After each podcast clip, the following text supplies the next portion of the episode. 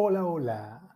Feliz martes para todos, para los que me escuchan, para los fieles seguidores de este espacio. Somos una comunidad pequeña pero con mucho potencial. Y hoy quiero conversarte acerca de la importancia del perdón. En posts anteriores que he hecho en Instagram y en un artículo que está recién salido del horno, puedes ir a cesarricardo.com slash blog o al link que está en mi perfil o en la descripción está también un link donde puedes ir en la descripción de este episodio en donde converso acerca de la infidelidad.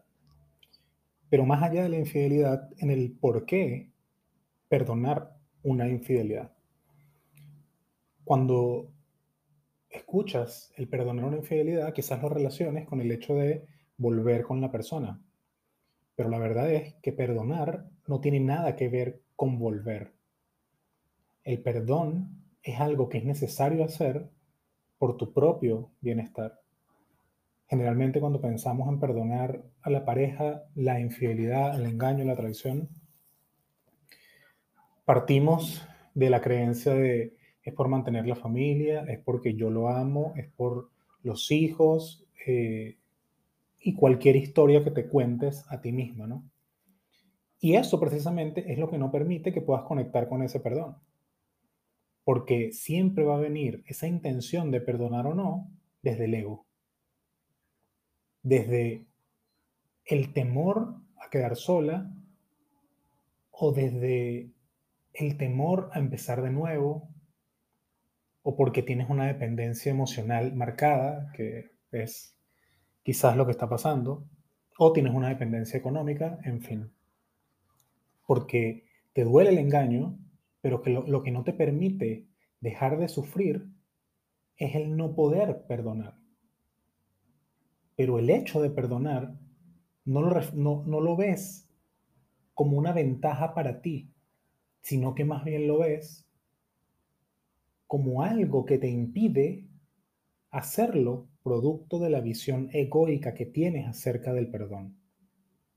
¿Crees que perdonar es recibirlo de vuelta? ¿Crees que perdonar es olvidar lo que hizo? Porque al final, yo sé que quisieras perdonar, pero por los motivos que no son correctos. Y no me creas, valídalo tú. Buscas perdonar es por el temor que tú tienes de quedarte sola, la dependencia que tienes hacia esta persona, lo hiciste tu felicidad por mucho tiempo, en fin.